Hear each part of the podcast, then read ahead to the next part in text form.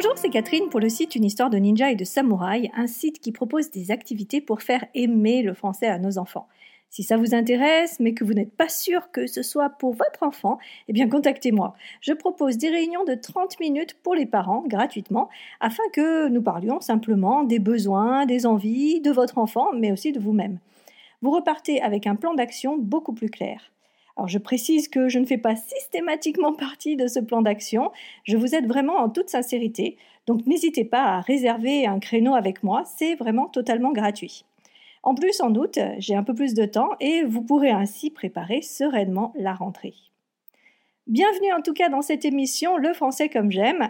Cet épisode est la deuxième partie d'un thème qui me paraît très intéressant pour nous parents, c'est ce qu'on appelle le flow. Alors si vous ne l'avez pas fait, je vous invite à écouter l'épisode numéro 50, qui est la première partie. Aujourd'hui, en effet, je vais évoquer des points dont j'ai déjà parlé dans l'épisode précédent. Le flow, donc, cet état mental dans lequel nous nous retrouvons à certains moments. C'est donc le polonais Mihail Csikszentmihalyi, j'espère que j'écorche pas trop son nom, qui a mis le doigt dessus en observant des personnes tout au long de leur journée et en leur demandant comment ils se sentaient et ce qu'ils pensaient à certains moments, à un moment où un beeper sonnait. Aujourd'hui, je vais essayer de vous montrer que c'est un état qui est euh, intéressant à connaître, en particulier dans le cadre de l'apprentissage, de l'apprentissage du français bien sûr, entre autres. Avant de me lancer, je rappelle que cet état n'est pas quelque chose à chercher à tout prix plus vous vous forcez à vouloir entrer dans ce flow, plus vous êtes sûr de ne jamais l'atteindre, car vous mettez une contrainte dessus qui va générer finalement de l'anxiété et euh, qui vous empêchera de plonger dans une activité avec euh, la bonne disposition d'esprit. Ce qui est intéressant par contre, et c'est pour ça que je vous en parle, c'est de se rendre compte qu'en faisant telle ou telle activité, nous avons expérimenté ce flow. Cette prise de conscience a posteriori vous permet d'apprécier encore plus l'activité en question et vous permet de vous y glisser encore plus facilement la prochaine fois. Je me suis rendu compte, par exemple, que j'étais dans ce flow quand euh, j'essaye maladroitement de jouer du piano. Un vrai challenge pour moi. Et eh bien du coup, comme je sais que je vais finalement me sentir bien et que même si c'est difficile, je vais éprouver ce bien-être, euh, j'ai beaucoup plus envie de m'y mettre. Vous voyez où je veux en venir, n'est-ce pas? Oui, en créant un cadre où notre enfant pourrait ressentir ce flot, nous pouvons l'inviter à plonger dans le français de lui-même et finalement à se donner des défis par lui-même. Le rêve, n'est-ce pas? Ce n'est pas qu'un rêve, je vous assure, parce que je me suis rendu compte que c'est exactement ce que je fais avec mes ateliers. Quand je propose d'écrire une histoire avec un de mes ninjas, c'est comme ça que j'appelle mes élèves, je suis toujours agréablement étonnée quand la session suivante, ils me disent euh, qu'ils ont continué ou euh, qu'ils ont eu de nouvelles idées ou encore euh, qu'ils ont corrigé le texte que nous avions fait ensemble. Bref, ils vont plus loin de leur propre initiative. Pourquoi? Je suis de plus en plus persuadée qu'ils ont inconsciemment goûté à ce flot et qu'ils se mettent plus volontiers dedans pour revivre à nouveau cette expérience. C'est mon point de vue, je vous laisse bien sûr y réfléchir. Je vous partage donc ici quelques réflexions qui me sont venues lors de la lecture du livre de cet expert, que je vous invite euh, à lire aussi. Je vous mettrai de nouveau le lien en dessous de ce podcast.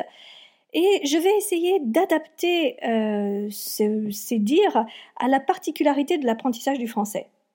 Pour cela, euh, je vais reprendre les huit principes dont j'ai parlé dans l'épisode précédent. Donc le premier, c'était, c'est l'idée du challenge. Alors ici, c'est intéressant parce que ce n'est pas le défi dans sa réalité qui compte, mais la manière dont est perçu ce défi. Dans le cadre du français, l'enfant doit sentir qu'il y a un challenge à relever. Et souvent, eh bien, ce n'est pas lui qui le ressent, mais ce sont les parents. C'est-à-dire que les parents vont juger de la difficulté d'une activité et ensuite le soumettre à l'enfant. D'où l'importance de laisser le choix de l'activité, de la méthode, du challenge à l'enfant.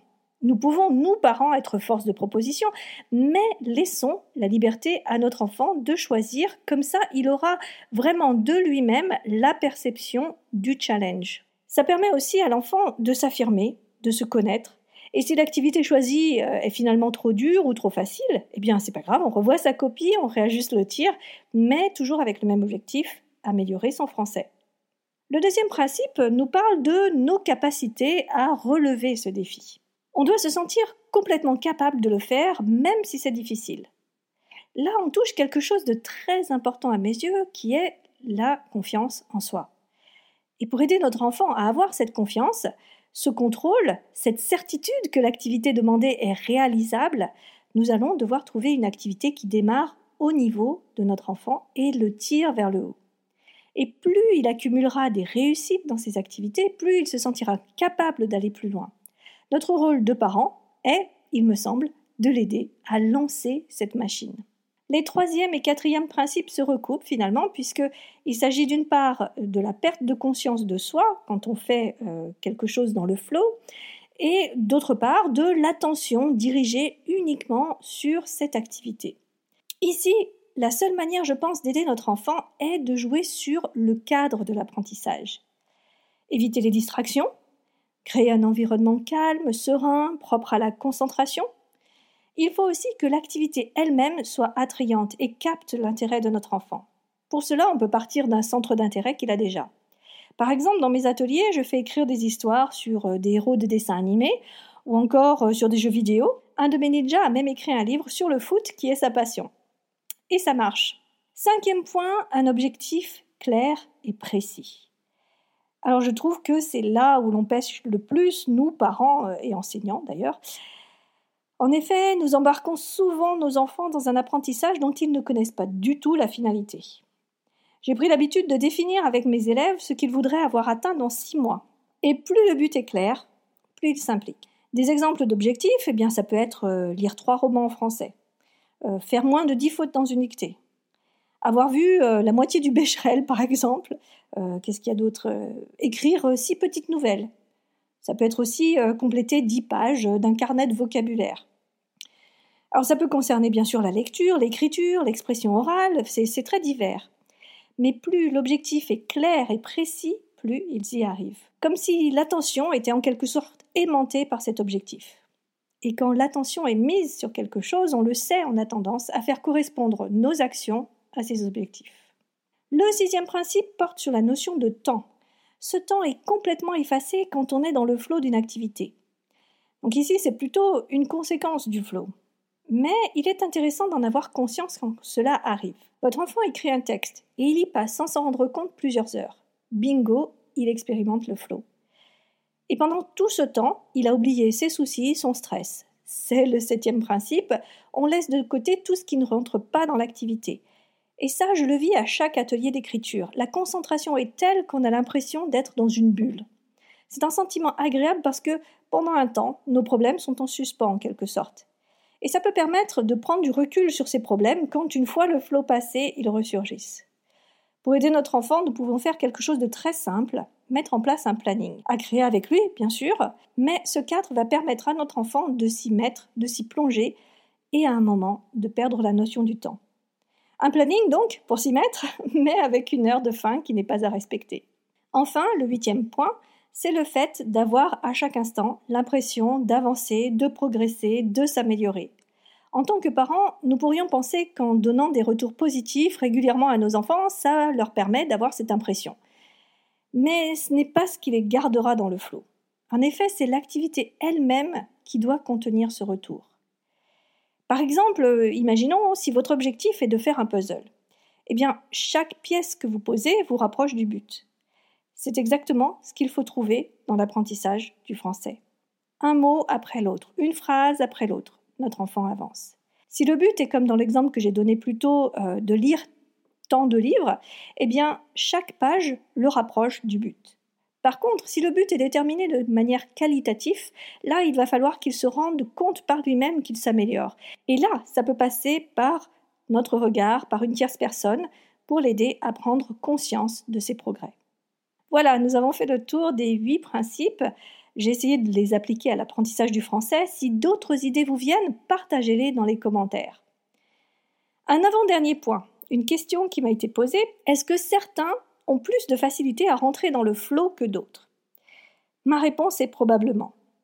Je suis persuadée qu'il faut une ouverture d'esprit et une curiosité ainsi qu'une capacité à se remettre en question pour pouvoir prendre conscience de cet état mental. Il faut en quelque sorte avoir la capacité de se voir faire les choses. Ce n'est pas une capacité qui est innée, à mon avis. Notre éducation, nos expériences, nos rencontres, tout cela nous forge d'une certaine manière. Et je pense que certains plus de facilité que d'autres. Mais, oui, mais je pense aussi qu'il est possible d'éveiller cette curiosité, et ce, à tout âge. Enfin, dernier point cette fois, je vous ai parlé du flow en l'appliquant pour euh, nos enfants à l'apprentissage du français. Mais que pensez-vous de l'appliquer aussi à nous parents qui aidons nos enfants? Je sais par exemple que quand je lisais le soir des histoires à mes enfants, maintenant ils lisent tout seuls, j'étais dans ce flot. Je sais que quand je créais des histoires avec eux, j'étais dans ce flot. Je sais aussi que euh, quand je devais leur donner des dictées, je n'étais pas du tout dans ce flow. Bref, réfléchissez un petit peu aux différentes situations que vous vivez avec vos enfants et voyez quelles activités vous approchent de cet état. En en prenant conscience, vous arriverez, j'en suis sûre, à encore mieux aider votre enfant. Voilà, l'épisode s'achève. J'espère qu'il vous aura une fois de plus aidé, qu'il vous aura donné des pistes de réflexion. Si vous aimez ce podcast, une belle manière de m'aider est tout simplement de prendre le temps de le partager auprès de votre entourage ou encore de le noter sur la plateforme que vous utilisez pour l'écouter. Ainsi, je suis plus visible et puis j'atteins d'autres parents qui peuvent avoir besoin d'aide pour aider leur enfant. Merci en tout cas pour tout ce que vous ferez pour diffuser cette émission qui me tient à cœur. On se retrouve la semaine prochaine pour la suite des aventures. D'ici là, un très bel été à tous. Bye bye